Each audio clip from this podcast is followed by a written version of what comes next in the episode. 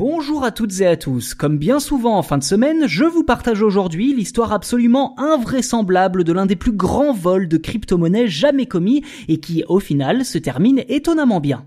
Petit point contexte pour commencer. Polynetwork, une plateforme financière décentralisée fonctionnant sur le système de la blockchain, a annoncé fin août que plus de 600 millions de dollars en crypto-monnaie avaient été volés dans ses coffres à cause d'une faille dans son code informatique. Et comme je sais que certains d'entre vous n'ont toujours pas saisi le concept de blockchain, je vais essayer de vous le résumer brièvement. En gros, il s'agit d'une chaîne composée de plusieurs blocs qui permet entre autres d'échanger de l'argent sans intermédiaire comme les banques ou les gouvernements.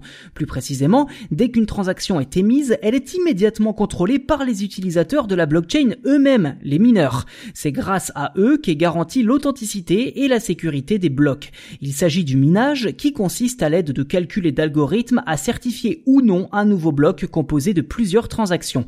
La vérification est extrêmement rapide et le bloc est ajouté à la chaîne devenant accessible à tous les utilisateurs. Chaque bloc supplémentaire renforce l'authenticité de l'ensemble de la blockchain et c'est en effectuant ce travail de vérification que les mineurs sont récompensés en crypto-monnaie.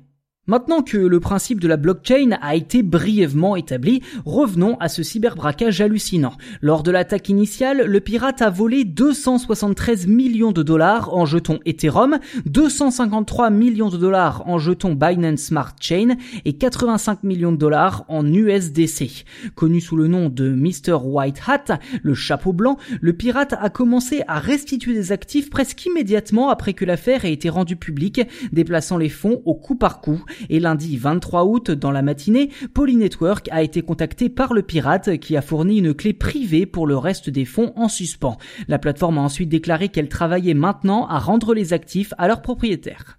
Alors la raison pour laquelle le pirate a décidé de rendre l'argent n'est pas très claire, mais un message inclus dans la transaction en monnaie numérique par une personne anonyme prétendant être le pirate justement disait, je cite, qu'il quittait la scène selon le média CNBC. Mes actions qui peuvent être considérées comme bizarres sont mes efforts pour contribuer à la sécurité du projet Poly avec mon style personnel. Un tel piratage aura en effet donné un grand coup de chaud à la plateforme qui, à n'en pas douter, aura envoyé ses meilleurs ingénieurs au charbon pour renforcer ses défenses après coup.